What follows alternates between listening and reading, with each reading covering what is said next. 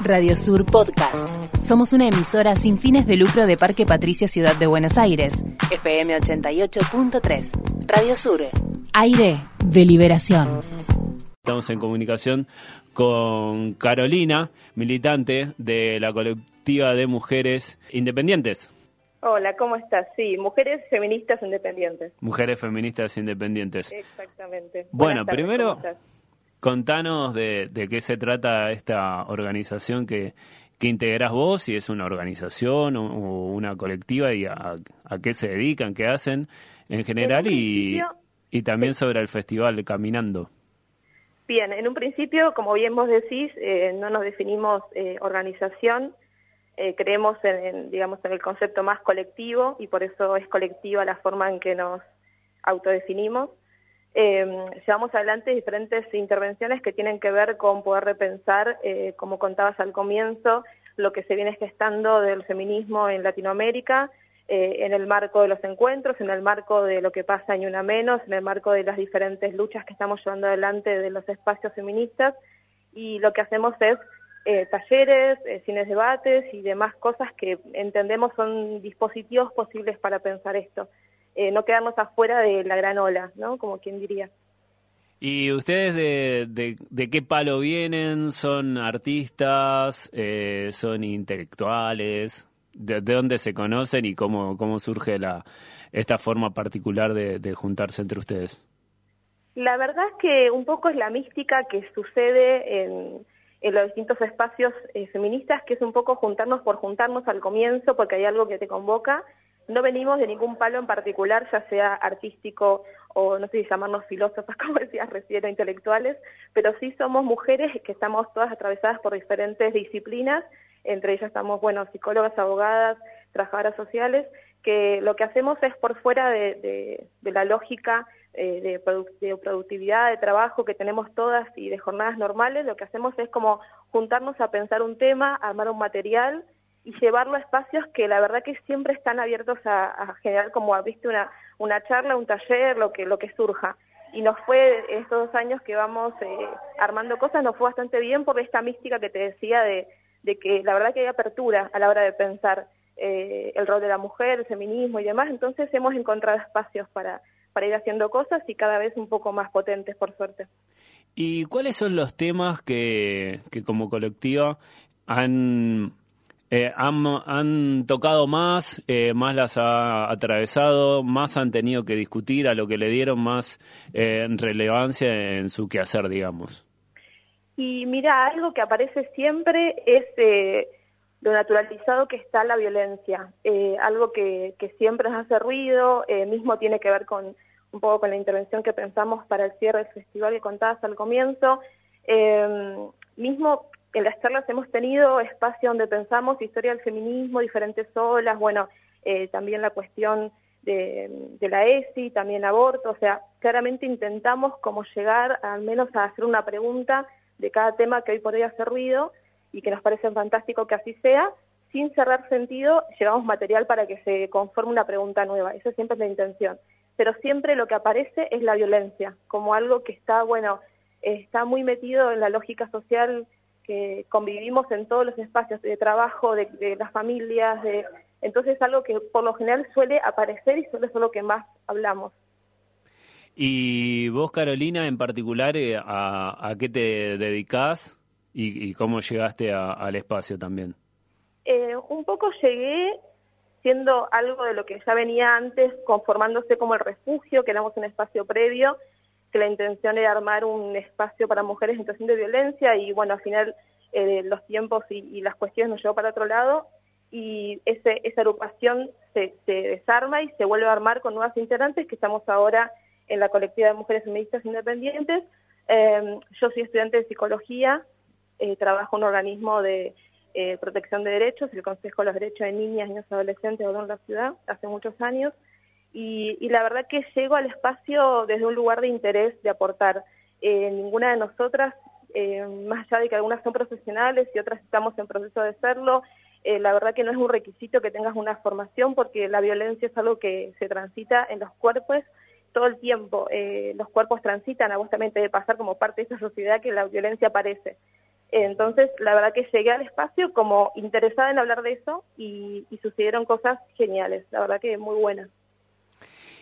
¿Y mm, qué, diálogos eh, a vos te, te han dado más, eh, más pensamiento, más, más cosas para problematizarte, eh, cosas que vos por ahí no traías de antes, las que no te acercaron a, a, este espacio, sino que descubriste ahí?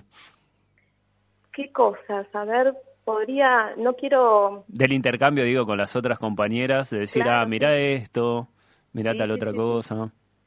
Em, la verdad que un poco lo que siempre termina apareciéndome como novedad es eh, la gran fuerza que tiene el amor romántico en los vínculos. Y, y en los vínculos, te diría, por fuera de lo que se conoce como una pareja, como un vínculo sexoafectivo, como solemos llamarlo en los talleres. Eh, la verdad que siempre me termino asombrando y es algo que saqué de las deducciones que tenemos con las compañeras y, los compañeros, porque antes éramos una agrupación mixta, ahora somos de mujeres, eh, pero también esta cosa de poder hablar las ataduras que se nos aparecen los vínculos y que son tan eh, tan ínfimas, tan, viste, como de una fibra muy particular que, cuesta muchísimo poner en, en, el tapete, como quien diría. Eh, entonces, eso fue lo que más, más me convoca a reflexionar eh, no quiero, digamos, ahondar mucho para no tomarte mucho tiempo y tampoco aburrirte en caso de que suceda. No, tenemos tiempo, incluso te, quería repreguntar acerca de, de, este tema. Decime, sí. No, con respecto al, al, al, amor romántico, cómo aparece en, la, en las relaciones sexo afectivas, vos por qué crees, quizás, no sé, te hago esta pregunta también porque dijiste que estudias psicología, ¿por qué crees que opera de, esa manera? ¿Cuáles son los, los pilares que, que, lo sostienen y por qué es tan difícil de, de poder romper con esas ataduras, como vos decías? Sí, la verdad que es difícil porque no son pensadas como tal en un principio. Eh, es difícil romper algo que en realidad no contemplas como, como que haya que hacerlo o como que sea posible de, de ser roto. Eh, la verdad que también hay pilares muy importantes que tienen que ver con, con la infancia, la conformación del discurso de familia, eh, lo, que, lo que consumimos como productos eh, todo el tiempo en la tele, en el discurso de, de, la mesa familiar, en las publicidades, bueno, demás cosas eh, en diferentes formatos, eso es lo más importante, que vienen todos los colores y tamaños, el mensaje de lo especial de ser amado, lo especial de ser amada, la importancia del amor como como marco que, que, condecora todo tipo de lucha eh, o todo tipo de aguante o todo tipo de mm, como de permanencia en un espacio por amor. Eh, la verdad que el sostenimiento de vínculos que hacen mal, eh, dicho mal y pronto, es solamente a veces porque está bueno estar, estar en un vínculo amoroso, tener pareja, poder decirle a alguien que estás en, en una. la verdad que a veces es algo que sucede en los discursos cotidianos, en cómo las parejas se toleran, en cómo las personas eh, se dejan avasallar por cuestiones eh, que ni siquiera eran propias, pero de repente se volvieron comunes en, la pareja. Y es muy difícil desarraigar eso. En un principio porque no parece necesario desarraigarse, entonces desde ahí ya es difícil. Eh, tenés que primero plantar la semilla de las ganas de pensar para luego sacar un pensamiento sobre eso. Y ahí es donde queremos hacer con las chicas un poco de, de mella. Eh, no sé si, si les pasa, imagino que sí, que a veces tenemos eh, algún de, desarrollo, digamos, teórico o de, o de reflexión acerca de, estas cuestiones y, y, lo, que, lo que nos cuesta es poder ponerlo en práctica y, en acción concreta de, de nuestras vidas, ¿no? Sí, por supuesto. Todo esto que te digo mismo cuando lo trabajamos en los talleres, eh, al cual están invitadas todas tus oyentes. No estás invitado vos porque sos varón, no sé si te percibís como varón, pero digo, todas las mujeres de los talleres que estamos haciendo ahora son para mujeres, lo queremos dejar hacer mucho hincapié en eso. Eh, las actividades que hacemos sí son mixtas, pero sabes que hay algo que se genera em, en el discurso de la mujer que tiene mucha fuerza el amor romántico. Quizás en ustedes como varones pasan otras cosas, no es un área que yo milite así puntualmente, eh, las nuevas masculinidades y demás, eh, que, que tienen algo más del orden de la, de, como del pertenecer y demás que podríamos charlar en otro momento, pero digo, eh, llevar a la práctica para una mujer en esta, en este momento tan particular del feminismo, cuestiones de discusión con su pareja a la hora de pensar cómo transitar un fin de semana, cómo mantener las amistades, cómo pensarse con la familia del otro o la otra, eh, pareciera ser que sos como una especie de, viste, como de rebuscada y, y de, uh, bueno, esto está de moda también. Es muy difícil a veces eh, poder decir, no, simplemente hay que hablar de la incomodidad, porque pareciera que es un momento en el que la incomodidad trae más ruido, viste, del que quizás se podría haber pensado. Eh, y al mismo tiempo es propicio porque es un momento en que estás abrazada con otras. Pero mm, llevarlo a lo cotidiano en el taller es lo que más intentamos, como eh, pensar con las chicas momentos eh, de, no sé, de la cena, del desayuno, del trabajo, de las amigas, para poder sentirse otra persona más suelta, no, tan amarrada. y sí, es muy difícil, en lo cotidiano es muy difícil. Estamos hablando con Carolina de la colectiva feminista de mujeres independientes que están organizando el ciclo Caminando al 34 Encuentro Plurinacional de Mujeres y nos gustaría que, nos cuentes eh, en particular del ciclo, eh, qué va a haber, qué, qué, recomendás, que, que no nos perdamos. En un principio les recomiendo que vengan, que vengan todos, todas y todos, porque la verdad que es maravilloso lo que se logró. Eh, eh, quien convoca, como sabrás, es el Archibrazo, el centro cultural que está en Almagro, en Mario Bravo 441, es a pasitos de Avenida Corrientes.